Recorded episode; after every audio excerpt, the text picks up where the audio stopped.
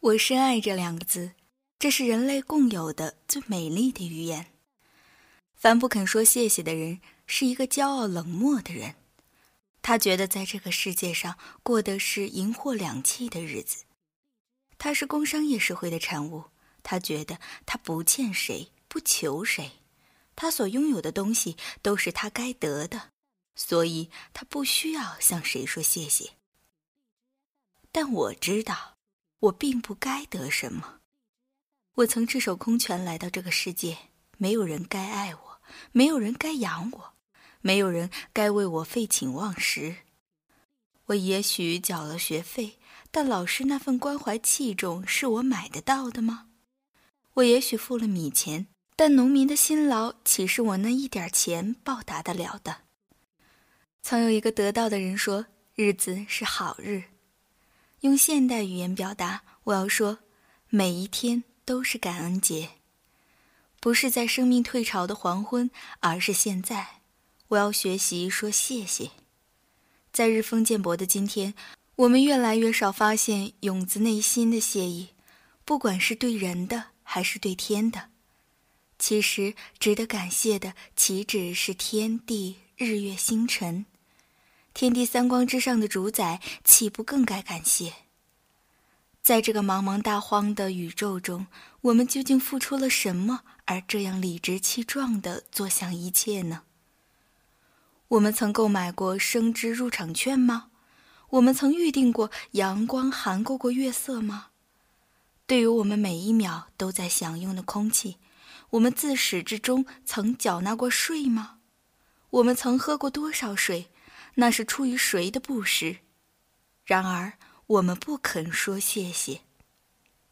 如果花香要付钱，如果无边的年年换新的草原和地毯等价，如果喜马拉雅山和假山一样计石块算钱的话，希腊船王奥纳西斯的遗产够付吗？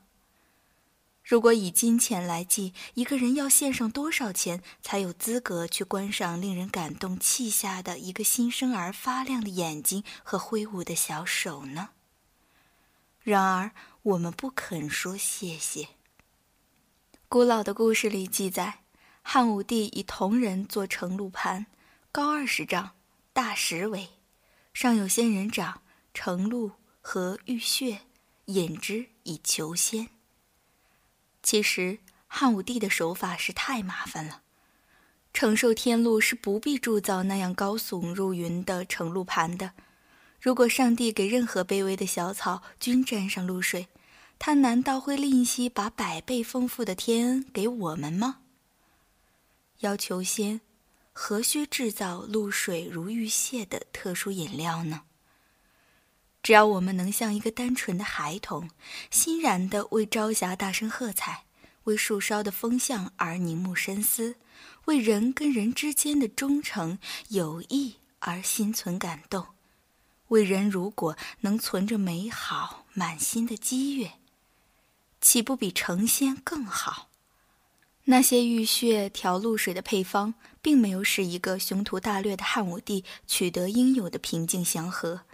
相反的，在他老年时的一场疑心生暗鬼的蛊惑里，牵连了上万人的性命。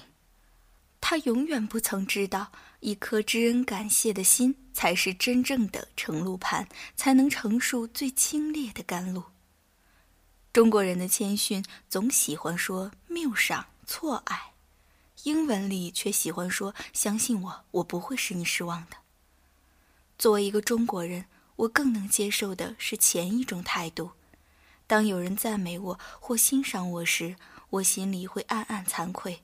我会想：不不，我不像你说的那么好。你喜欢我的作品，只能解释为一种缘分，一种错爱。古今中外，可欣赏、可膜拜的作品有多少？而你独钟于我，这就使我感激万端。我的心在感激时降得更卑微、更低，像一片深陷的湖泊。我因而陈述了更多的语录。到底是由大地来感谢一粒种子呢，还是种子应感谢大地呢？都应该。感谢会使大地更温柔地感到种子的每一下脉动，感谢也会使种子更切肤地接触到大地的体温。谢谢，使人在默默的天地间忽然感到一种知遇之恩。